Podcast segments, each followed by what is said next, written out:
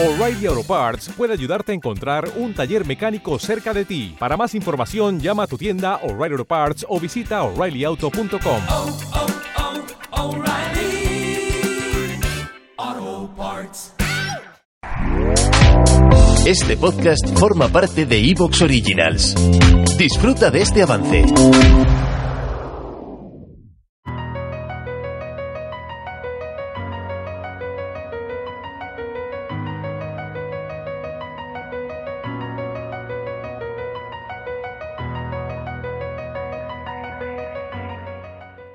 Desde hace ya unos cuantos años se viene estudiando la habitabilidad de los planetas en la zona habitable de enanas rojas como Próxima Centauri, por ejemplo, porque hemos comentado en muchas ocasiones aquí en Astrobitácora, son las estrellas más abundantes del universo en secuencia principal, tienen vidas mucho más largas que la del Sol, y eso lo que quiere decir es que si la vida puede aparecer en torno a una de estas estrellas en un planeta que esté en la zona habitable, la expectativa es que la vida podría ser abundante, porque lo que quiere decir es que prácticamente todas las estrellas de la galaxia, de la Vía Láctea y por extensión del universo, podrían tener planetas habitables y habitados a su alrededor.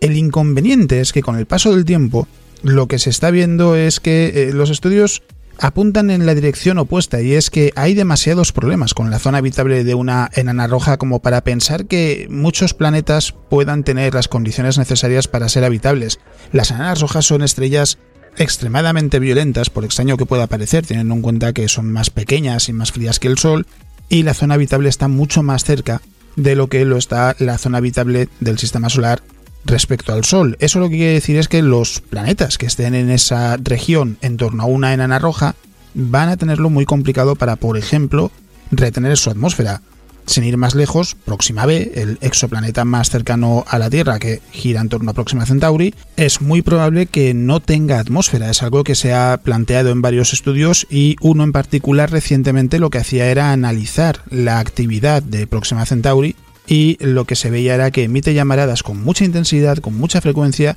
y por tanto parece poco probable que Próxima B haya podido siquiera retener su atmósfera a pesar de estar en la zona habitable. Así que también están surgiendo otros estudios que plantean cosas diferentes. Uno en particular lo que dice es, a lo mejor para encontrar vida en torno a enanas rojas, no hay que mirar en la zona habitable, sino un poco más allá. Porque a pesar de que no estaría en la zona habitable, lo cierto es que un planeta rocoso que cumpla con algunas condiciones, aunque sea un mundo muy frío, no sería compatible con la vida tal y como la conocemos en la Tierra, sí que podría tener las condiciones necesarias para que bajo su superficie que estaría congelada pueda haber una posibilidad de que aparezca la vida. Es algo que resulta muy atractivo porque además en el sistema solar no es un planeta, pero Europa y también Encélado, los dos satélites respectivamente de Júpiter y Saturno, son mundos congelados, tienen océanos en su interior y se ha planteado que esos océanos podrían tener condiciones habitables. Y esto al final lo que nos dice es que,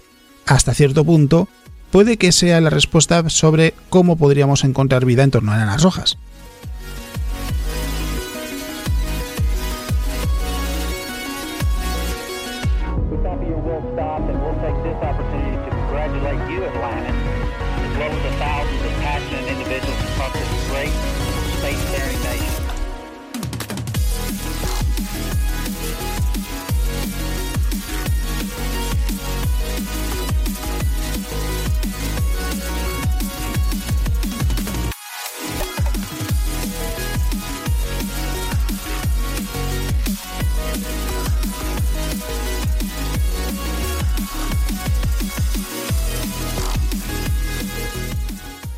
En realidad esto también es un buen recordatorio de por qué la búsqueda de vida es más complicada de lo que sería deseable. La realidad es que el concepto de habitabilidad que tenemos es el de un planeta como la Tierra, es decir, que esté en la zona habitable de su estrella, que esté a la suficiente distancia para poder tener agua líquida en su superficie, porque sabemos que es imprescindible, toda la vida de la Tierra necesita ese agua líquida. Y parece lógico suponer que la vida en otros lugares del universo también necesitará agua. De ahí precisamente es de donde surge esa definición de zona habitable, es decir, a qué distancia tiene que estar un planeta de su estrella para poder tener agua en estado líquido en su superficie. Esa franja es la zona habitable porque hay, en principio, un planeta que tenga una atmósfera con la composición adecuada, etcétera, podría tener vida. Esto a su vez que provoca naturalmente que los planetas que no estén en la zona habitable se descarten, porque o bien van a estar demasiado cerca de la estrella, van a tener temperaturas demasiado elevadas,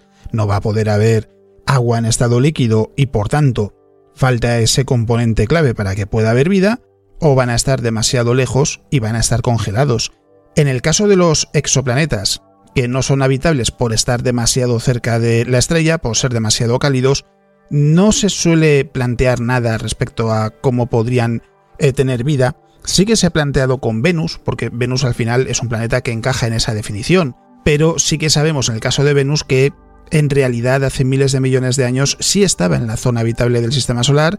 y se ha planteado incluso que puede que fuese habitable durante más tiempo que Marte. Entonces, partiendo de la base de Venus fue habitable en un momento dado en su historia, si llegó a aparecer la vida, es posible que hoy en día esa vida a lo mejor haya podido sobrevivir suspendida en la atmósfera que tiene Venus porque es una atmósfera extremadamente densa. Pero claro, es una explicación que nos sirve específicamente para Venus y sus particularidades. No se puede aplicar a un exoplaneta que nunca haya llegado a estar en la zona habitable. Y en el caso de planetas fríos, lo que se hace es descartarlos básicamente por lo mismo, porque no tienen ese requisito que es agua en estado líquido en su superficie. Esto lo que provoca es que cuando aparece un nuevo estudio, una nueva campaña de observación con telescopios, es muy raro que se elija observar un planeta que no esté en la zona habitable si esa campaña de observación es de búsqueda de vida extraterrestre, si lo que busca es entender mejor cómo es ese tipo de planeta, naturalmente sí se elegirá, pero no se hará para buscar vida.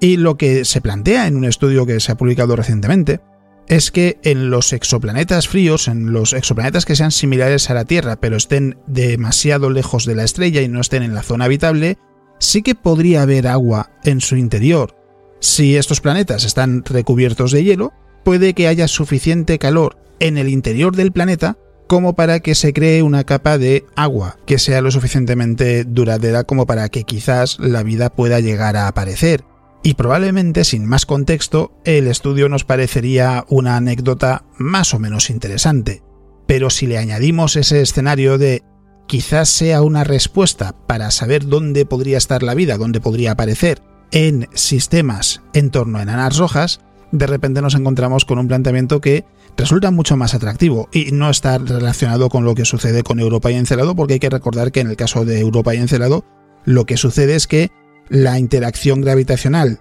con Júpiter y Saturno respectivamente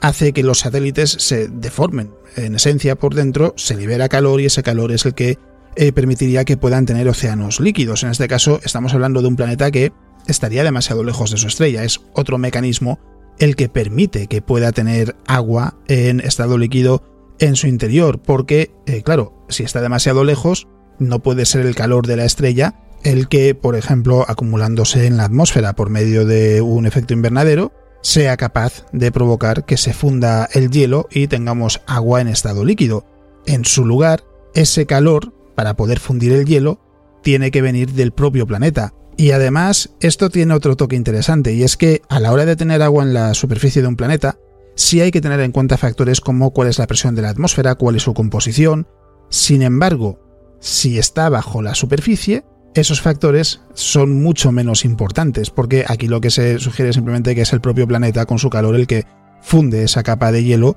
y eh, tiene agua líquida y la dependencia de ese mecanismo de cómo sea la atmósfera del planeta es eh, naturalmente muchísimo menor. El mecanismo que plantean es muy sencillo, de hecho es algo que observamos en la Tierra y es eh, básicamente la relación entre las capas de hielo o los glaciares, si queremos pensar en algo que nos resulte familiar de nuestro propio planeta, y cómo se ven afectados por la gravedad, en este caso de la Tierra. Estamos hablando de, por ejemplo, explicar qué sucede con Groenlandia o la Antártida y el hielo que contienen. En esencia, lo que sucede es que, podemos imaginarlo, la fricción del eh, glaciar contra la superficie puede que en algunos lugares sea lo suficientemente alta como para provocar que el hielo se pueda derretir y tengamos agua. Hay que tener en cuenta otros factores como la temperatura del hielo, su robustez, pero esto al final lo que permite es determinar cuánto eh, hielo de un glaciar, por ejemplo, o de una capa de hielo, vamos, se puede fundir. Y esos mismos factores, esos mismos mecanismos, aquí simplemente he hecho una analogía, no, no los he descrito, eh, funcionan en estos exoplanetas que estén lejos de la zona habitable, exoplanetas rocosos naturalmente. Eso sí, también hay que tener en cuenta que eh, no es suficiente con que llegue a haber agua en estado líquido. Hace falta también que se den otras condiciones, porque ese agua tiene que perdurar, porque si se evapora en dos días, por ejemplo, pues no vamos a ninguna parte. Y además tiene que estar en contacto con rocas para que se pueda desarrollar la geoquímica, que es una parte muy importante de todo el proceso para que un planeta pueda tener condiciones habitables. Y lo que dicen los autores de ese estudio es que este proceso que se llama fundido basal en eh, exoplanetas que estén congelados puede proporcionar tanto agua como un entorno en el que pueda perdurar, en el que esté en contacto con las rocas para que se desarrolle esa geoquímica y además es posible que eh, los océanos que existan bajo estos glaciares, por ejemplo, si queremos imaginarlo así, o grandes capas de hielo, lo podemos llamar como queramos, podrían perdurar durante mucho tiempo. Estamos hablando de cientos de millones de años y quizás incluso más, porque lo que dicen es que seguramente la cantidad de calor eh, del propio planeta, de energía interna, no sea demasiado alta para poder tener agua en estado líquido y ese océano bajo la superficie de un exoplaneta congelado está en condiciones muy atractivas porque, por un lado, va a estar interactuando con la roca del planeta, naturalmente, y por otro lado, al tener una capa de hielo gigantesca encima, o la superficie, vamos, va a estar protegido de la radiación. Y la actividad de enanas rojas que sean muy violentas, por ejemplo, no es problemática o no es tan problemática si de repente para ¿Te está gustando lo que escuchas? Este podcast forma parte de Evox Originals y puedes escucharlo completo y gratis desde la aplicación de Evox. Instálala desde tu store y suscríbete a él para no perderte ningún episodio.